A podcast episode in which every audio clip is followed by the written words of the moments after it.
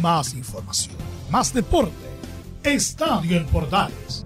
Ya está en el aire con su edición matinal. La primera de Chile, uniendo al país de norte a sur.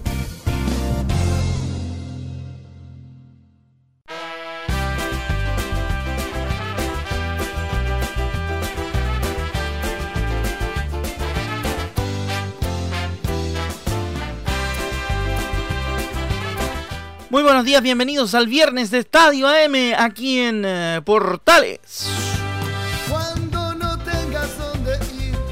Hoy en el día de Bárbaro vamos a tener un bárbaro programa con todo lo que ha ocurrido en las últimas horas en el mundo del deporte como es habitual y el show de los viernes hoy día lo conduzco yo.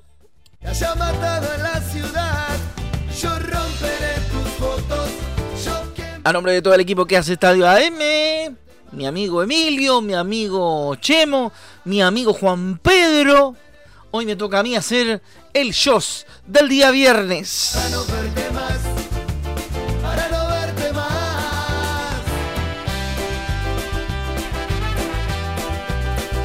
le vamos a contar todo lo ocurrido y todo lo acontecido en el fútbol chileno y lo que va a suceder el fin de semana en esta edición de Estadio Portales que arrancamos en este momento ahora ya.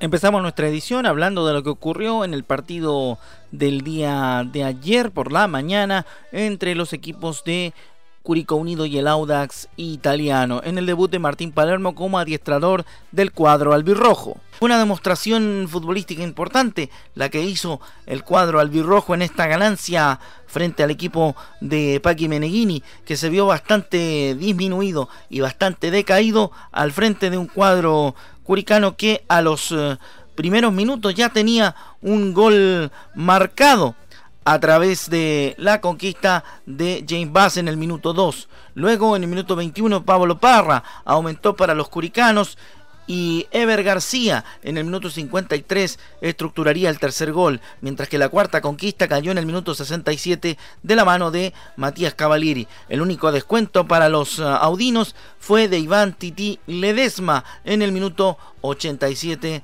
de partido. El árbitro, el árbitro fue el señor Juan Lara quien vio un par de veces también la situación de VAR para jugadas determinadas. Respecto al partido, vamos a escuchar lo que dijo el técnico Martín Palermo una vez terminado el cotejo a los micrófonos de Estadio en Portales, hablando sobre el desarrollo del partido.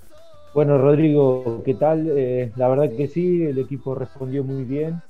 Creo que, que un resultado que, nos hace comenzar con el buen pie y, bueno, la verdad que, muy contento por, los jugadores, por cómo se entregaron desde el primer, primer eh, comienzo del partido, fue esa búsqueda que, intentábamos eh, plantear en el juego, de, poder sacar esa ventaja rápida y, bueno, eso poder manejar el, el partido a a nuestro criterio y, saber que era un rival difícil a, afrontar, pero creo que nos enfocamos en eso, hacernos fuertes defensivamente y tener esa contundencia que más allá de, esos cuatro goles, creo que también tuvimos muchas situaciones que se generaron, así que eso es lo que eh, buscamos y proponemos para que el equipo tenga ese protagonismo dentro del campo. También a Martín Palermo se le consultó en este Zoom post partido sobre los cambios que ha hecho tácticamente o cuál es la influencia que él ha tenido en el poco tiempo que ha estado dirigiendo al cuadro albirrojo luego de la salida intempestiva de Nicolás Larcamón de la banca curicana.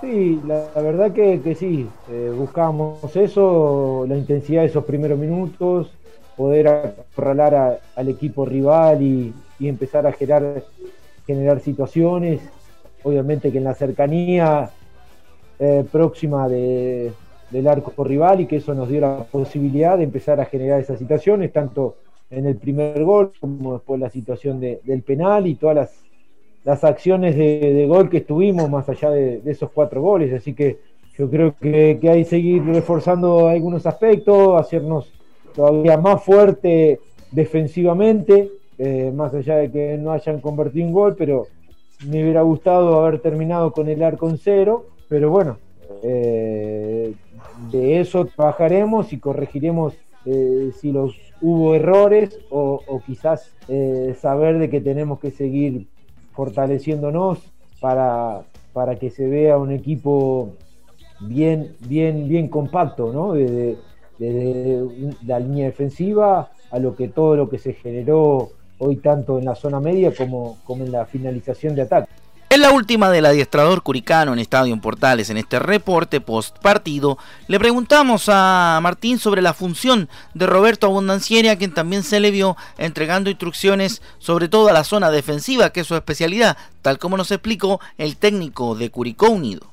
Bueno, sí, nos complementamos en eso. Él, él por su conocimiento, obviamente, por, por su posición, el arquero tiene, tiene una cercanía mayor a, los defensores y bueno, a lo que uno pide y a lo que trabajamos para, para reforzarnos y hacernos fuerte defensivamente, en eso eh, trato de darle esa libertad al pato, más allá de obviamente siempre hablado y conversado y consensuado para, para lo que él cree conveniente para el equipo y sí, después eh, mi parte trato de, de, abocarme en toda la parte ofensiva y a lo que se vio hoy, darle libertad, darle confianza, darle seguridad y bueno, hoy se ha visto que, que, los muchachos demostraron que, que, lo que medianamente pudimos trabajar en estos pocos días se pudiera ver rápidamente reflejado en el resultado de hoy. Por el lado de los audinos también tuvimos reacciones, así que vamos a escuchar a Laurencio Valderrama que nos entrega todo el reporte de lo que pasó con los audinos y el partido frente a Curicó Unido que perdieron cuatro goles a uno. Buenos días, Laurencio. Muy buenos días, estimado Rodrigo. Gusto de saludarte a ti y a todos quienes escuchan Estadio Portales, edición matinal. En este viernes 4 de diciembre tenemos las reacciones en Audax italiano tras la derrota por 4-1 ante Curicunido por la fecha 21 del Campeonato Nacional. El cuadro verde ciertamente se vio sorprendido por el tempranero gol de Jens Bus a los 2 minutos y por el tanto de penal anotado por Pablo Parra a los 21. De hecho, no pudo revertir las posteriores conquistas del venezolano Ever García a los 53 y de Matías Cavalieri a los 67. Más allá del gol del honor anotado por Iván Ledesma a los 87, Audax se quedó con la amargura de sufrir la peor goleada del año, superando el 0-3 ante Universidad Católica en septiembre pasado. Por eso, el técnico Francisco Meneghini se mostró autocrítico en conferencias de prensa y justamente escuchamos la primera declaración del técnico argentino acá, en Portales Digital. Bueno, creo que el partido ya comienza mal, como todos vieron, ya recibiendo un gol en una situación bastante sencilla. Eh, y a partir de ahí ya se nos vuelve cuesta arriba todo, ya empiezan a aparecer obviamente la, falta de confianza, que es evidente que el equipo la está sufriendo en este momento. Después ya con el 0-2 todo mucho más difícil eh, y bueno, nos, nos, llevamos una derrota muy dolorosa que no nos sirve para nada de ningún punto de vista, obviamente el resultado no, pero tampoco por lo mostrado en los 90 minutos de juego. El cuadro de Audax italiano, si bien se ubica décimo con 25 puntos y se mantiene a cuatro de las zonas de clasificación a la Copa Sudamericana, sabe perfectamente que no puede seguir repitiendo actuaciones como las de hoy o de anteriores partidos, entendiendo que el equipo completó tres partidos sin ganar y solo logró un punto de los últimos nueve posibles. Una más de Meneghini acá, en Portales Digital. No, lo hablamos siempre, la dinámica del, torneo, la regularidad de la mayoría de los equipos hace que los objetivos todavía estén a la mano, pero obviamente tenemos que mejorar nosotros, es preocupante la situación, la imagen que hemos mostrado hoy, igual que la de Colo Colo, eh, me parece que, hace ver que, el margen de mejora está hacia adentro y no pensar tanto en, a largo plazo. Sin duda, el momento emotivo de la jornada se vivió tras el partido, pues Iván el Titi Ledesma le dedicó su gol a su madre, quien está en el hospital, enferma de cáncer, a confesión del propio volante. Acá la palabra de aliento de Francisco Meneghini, a la cual nos sumamos, por supuesto, y la escuchas en Portales Digital. Estamos muy tristes por la situación que está viviendo Titi, es un, jugador muy querido por todo el plantel, por el cuerpo técnico, una persona, una persona muy cariñosa Así que estamos muy tristes, lo acompañamos en este proceso familiar que le está tocando vivir y de parte nuestra siempre va a tener todo el apoyo y el, cariño que le podemos dar. Por último, el Paqui Meneghini aclaró que Ariel Martínez volverá en el próximo partido ante Universidad de Chile, donde recalcó que el equipo audino debe mejorar si desea salir airoso del duelo ante los azules, a disputarse el próximo miércoles 9 de diciembre a las 18.30 horas en el Estadio Bicentenario de la Florida. Un gran abrazo virtual para ti, Rodrigo, y para todos quienes escuchan Estadio en Portales, edición matinal. Que tengan un buen fin de semana, cuídense mucho y que Dios les bendiga. Muchas gracias, Laurencio. Agradecemos tu salud y también nos plegamos al saludo al Titi Ledesma de mucha fortaleza y mucha energía para este momento que está viviendo su señora madre. En esta mañana de día viernes, como bien comentaba nuestro compañero Laurencio Valderrama, la información sigue aquí en Estadio en Portales.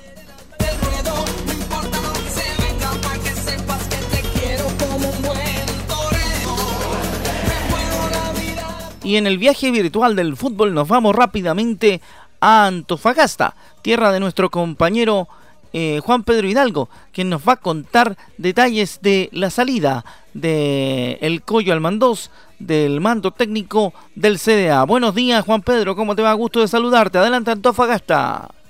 ¿Qué tal, Rodrigo? Buen día, un abrazo tremendo para ti. Claro, Deportes Santofagasta que anunció el día miércoles en la noche la salida del técnico Héctor Almandós por acuerdo en conjunto con la directiva. Dejó de ser el técnico de la escuadra del CA, de la escuadra de Deportes Antofagasta, en este paso casi corto de casi 3-4 meses en la banca de la escuadra del CA, con cinco empates en los últimos partidos y la derrota frente a Católica complicó mucho el sistema que propuso el técnico argentino, sobre todo en ese estilo que había propuesto con la llegada de los últimos técnicos, ir a buscar, ir a proponer el resultado, ir a buscar algo más interesante y quedó con esa de sabor amargo luego del empate 1 a 1 la dirigencia del Club Deportes Antofagasta. Se conversó con el técnico argentino, se le pidió la salida y definitivamente llegaron a un acuerdo para que dejara el plantel de la escuadra del CDA que está con técnico de juveniles haciendo el trabajo en este momento en la escuadra de Deportes Antofagasta. El presidente dueño de la institución Pumas comentó respecto a la situación de la salida del técnico Héctor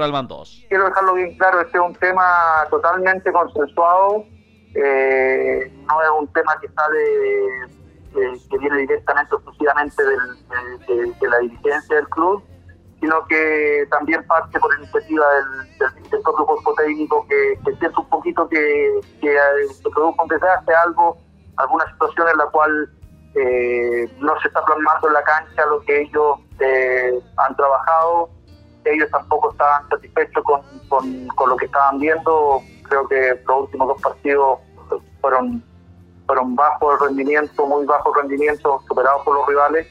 Y, bueno, eh, hay una muy buena relación con ellos, le tengo el mayor de los respetos eh, en todo sentido, son gente muy buena, muy humana. Y, ellos también ellos también por su cuenta se dan, ellos también se dieron cuenta de que de que, ¿cómo se llama?, de que no venía bien y, ellos creían que era el momento como para, para, para dar un paso costado y, y, permitir a nosotros que buscáramos algo distinto, de comprimir y sacar esa... Por ahí parte un poco la, la, la decisión final que la tomamos entre, entre ellos y nosotros. Respecto a la posible llegada de técnico, lo comenta también el dueño presidente del CEA respecto a cuál es la planificación que viene para lo próximo. Sí, obviamente algunos nombres podemos, eh, hoy día tenemos en mente y estamos en eso trabajando para, para ojalá tomar, tomar esa, para tratar de tomar la mejor decisión posible. Así, eh, pero específico, específico, no, nada todavía, como te digo, no es que nosotros estuviéramos preparados para eso, ni algo que, sino que algo que se se, aceleró el proceso después de los últimos dos partidos. Respecto a los nombres que maneja Deportes Antofagasta, dice que hay dos en la lista, en esta carpeta que tiene el dueño de la escuadra del CDA. Va a revisar de esos 12 cuál será una terna de tres que va a quedar. Apunta por ahí Luis Marcoleta, Héctor Tapia, quizás Córdoba, opciones que podrían llegar a la escuadra de Deportes Antofagasta que prepara el próximo partido con Coquimbo el próximo miércoles a las 21 horas pensando en que si se va a jugar o no se va a jugar respecto a este avance también en Copa Sudamericana Americana de la escuadra coquimbana. Desde Antofagasta para Estadio Portales, edición matinal, Juan Pedro Hidalgo, don Rodrigo, buen día. Gracias Juan Pedro, muy amable por tu reporte desde Antofagasta. Bueno, nunca se sabe ¿Qué técnico podrá llegar a un equipo hasta cuando llega, pese a que hay un festival de candidatos y eso es común siempre cuando hay algún cambio de técnico en algún equipo. Ya lo veíamos la semana pasada, ya lo comentamos en este mismo estadio en Portales, el caso de Martín Palermo Curicó. Llegó sin ser el principal candidato, sin ser la voz más, eh, más tomada dentro de las, de las posibles, así que podría ser que llegase un técnico que no estuviese dentro de la lista que se está dando para la posibilidad de Deportes Antofagasta. Así está la actualidad del CDA y la contó nuestro compañero Juan Pedro Hidalgo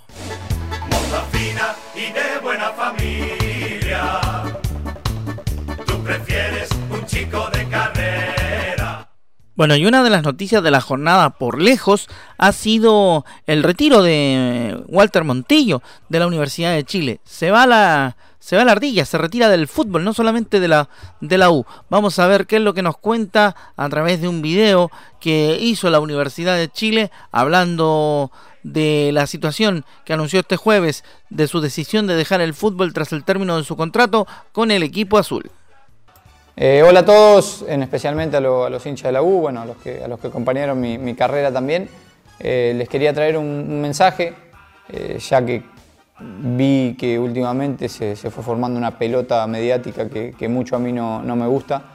he tomado una decisión junto a mi familia, a mis amigos, a mis seres más cercanos, de continuar con, mi contrato hasta el 31 de, enero, que es para lo que vine, para intentar de, ayudar al club en una situación en la que, estaba, en la que no estaba bien. Eh, y después voy a dar un paso al costado, voy a, retirarme del fútbol profesional, voy a, eh, como les prometí, como les dije, como yo lo quiero, esta quiero que sea mi, última, mi última camiseta, y viendo todo lo que estaba pasando, que creo que, no le hace bien a mis compañeros principalmente con, con, todas las cosas que, se vienen hablando casi siempre le están preguntando a ellos eh, por mí. Eh, me gusta ser por ahí, estar en, los medios que, hablándose de fútbol y no de todo este tema. Eh, ya expliqué los motivos del por qué y yo necesitaba matricular a mis hijos en la escuela y, bueno, le había dado un plazo y los tuve que matricular en Argentina porque se me, se me cerraban los cupos allá también. Así que, que bueno, no quiero que, haya especulaciones de que me voy porque me voy a otro club, que me voy porque por un, que ya lo tenía previsto ni demás. Eh, pero bueno, eh, ya está. Pero ni generar polémica ni, ni, demás. Hablé con quien tenía que hablar. Eh, así que les agradezco todas las muestras de cariño que, me dan a cada día en las redes sociales, lo que hicieron ayer acá en el club. pero creo que es momento de, concentrarnos solamente en lo, en lo futbolístico y yo poder disfrutar eh, mis últimos dos meses de, jugador profesional. Eh, disfrutar en el buen sentido de la palabra, mis compañeros, el vestuario, el día a día con los funcionarios del club, porque cuando la pelota empieza a girar, obviamente que uno quiere ganar. Eh, pero bueno, creo que era la mejor manera de, poder desactivar un poco todo esto y, de que no se hable de más. es un día difícil, especial para mí, para mi familia, porque son muchos años trabajando y viviendo de, lo que más me gusta hacer, eh, pero no tengo dudas que, lo que venga va, a ser mejor también. Así que les mando un gran abrazo a todos, eh, espero que estén bien y que, y bueno, yo tengo un problemita ahí en el gemelo, pero me voy a tratar de poner lo mejor posible para estar a disposición del entrenador, para poder ayudar en estos últimos dos meses que quedan, que se vienen muchos partidos. Les mando un beso grande, los quiero mucho y gracias. Bueno, ahí está entonces lo que dice Montillo, que se, se retira definitivamente del fútbol después de cumplir su contrato con la Universidad de Chile el 31 de enero, que es la fecha en la que va a terminar el campeonato también. ¿ah? Recordar que el campeonato va a terminar en el mes de enero. Y por el lado de Colo Colo vamos a dar vuelta la página y vamos a escuchar al presidente de Blanco y Negro, Aníbal Moza, quien habló sobre el presente de y comienza haciendo una declaración muy particular respecto del tema de los contratos de los jugadores del cuadro popular. Lo escuchamos en Estadio Portales edición matinal. Este fin de semana, aprovechando que vamos a estar juntos eh, en, Concepción, nosotros vamos a conversar con, Marcelo y también con los jugadores y vamos que pretendemos darle un corte este mismo fin de semana. Así que es de, mucha importancia. Lo que pasa es que hemos estado con muchas cosas y con muchos frentes y la verdad las cosas que es un tema que tenemos que resolver ahora a la brevedad. La última que vamos a escuchar de Aníbal Mosa, el presidente de Colo Colo, tiene que ver con la audiencia que tienen los jugadores que se presentaron y reclamaron por el tema de la aplicación del seguro de cesantía en el caso de Colo Colo. Esto fue lo que contestó el presidente de Blanco y Negro a los medios de comunicación. No, nosotros hace un mes atrás aproximadamente eh, yo conversé con el capitán Esteban Paredes, llegamos a un acuerdo donde íbamos a compartir las diferencias, donde íbamos a cancelar el 50% y eh, eso lo aprobó el directorio hace un mes atrás, como te digo, y esto se hizo efectivo el día de ayer, perdón, antes de ayer, donde ya la gran mayoría de los jugadores han firmado y han recibido también el documento que significa el 25% de lo que ellos tenían que haber recibido. Eh, el otro 25% lo recibe el próximo año. Así que sí, eh, está, está, como se llama, viene un notario para acá y está en las manos de nuestro capitán Esteban Paredes, está conversando con, con, con sus colegas y están firmando para poder Así está la actualidad de Colo Colo entonces, con el tema de las finanzas y además la situación de los contratos eh, que finalizan ahora a finales de, campeonato, el 31 de enero, una fecha bastante poco habitual para los eh, contratos de primera división en nuestro campeonato nacional. Seguimos con más información en Estadio Portales. Nos metemos en el polideportivo a través de Estadio en Portales para cerrar nuestro programa del día de hoy, de esta mañana del día viernes. Porque en el polideportivo siempre ocurren cosas interesantes y nosotros en esta edición le contamos y le damos espacio a los otros deportes. Niman quedó en los primeros lugares del Newba Golf Classic. Sí, porque este fin de semana en el Macayoba Golf Classic, así se dice, eh, comenzó la participación de Joaquín Niman. El talagantino que hoy viernes juega lo que es la segunda ronda. Una de jornada en el Mayacoba Golf Classic del PGA Tour y quedó en los primeros lugares con una tarjeta de 5 golpes bajo el par y mostrando por pasaje su mejor versión con talento. El Tragantino comenzó un gran periplo desde, un gran periplo, perdón, desde el inicio, logrando verdes en los hoyos 3, 5 y 6, pero su mejor momento llegó en la bandera 7, cuando consiguió un eagle con dos golpes bajo el par. Un bogey en su duodécima estación no empañó su gran día, ya que en el siguiente hoyo recuperó la falla con un nuevo birdie, cerrando su participación y de ahí en más, con mucha solidez, quedando segundo a solo un golpe del escocés Russell Knox y junto al argentino Emiliano Grillo y al estadounidense Tom Hodge. Ahora Niman deberá prepararse para competir en la jornada de hoy, en el segundo día del torneo, en el cual deberá amarrar su paso del corte y mantenerse en el nivel para soñar incluso con pelear el título de campeón de este importante torneo de final de año de la del PGA Tour. Es un torneo que se, que se enmarca en la división de del PGA Tour porque recordemos que comenzó la temporada 2021 2020-2021, que es una temporada que se divide entre años porque ya no es como antiguamente solía ser en, la, en el PGA Tour cuando se desarrollaban los años en forma correlativa, pero ya en el golf profesional norteamericano han decidido cambiar el formato de disputa. Ahí está la noticia entonces con lo que le ocurre a Joaco Niman en una, una buena primera ronda del torneo de Macayoba.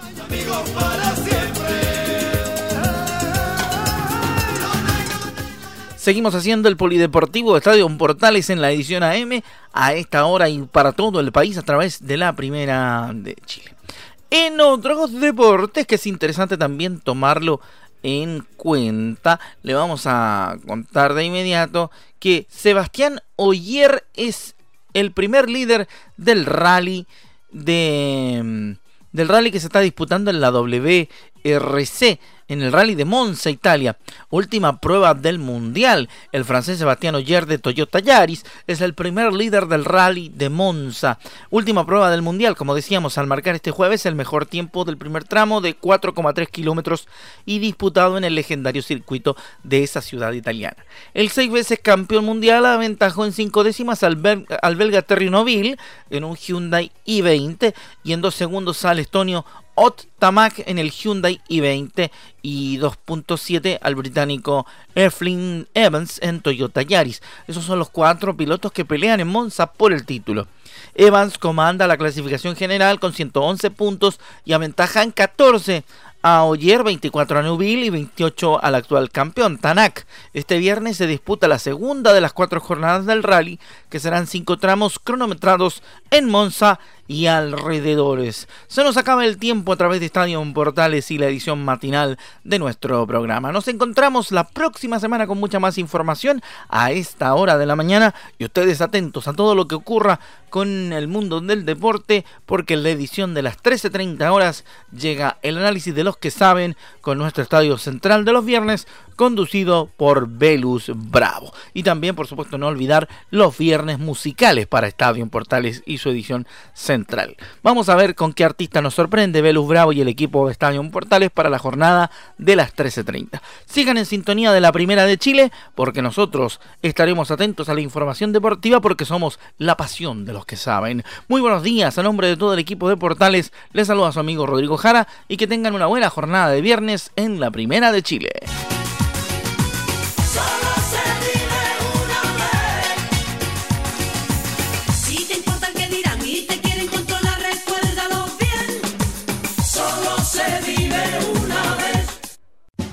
Más información, más deporte.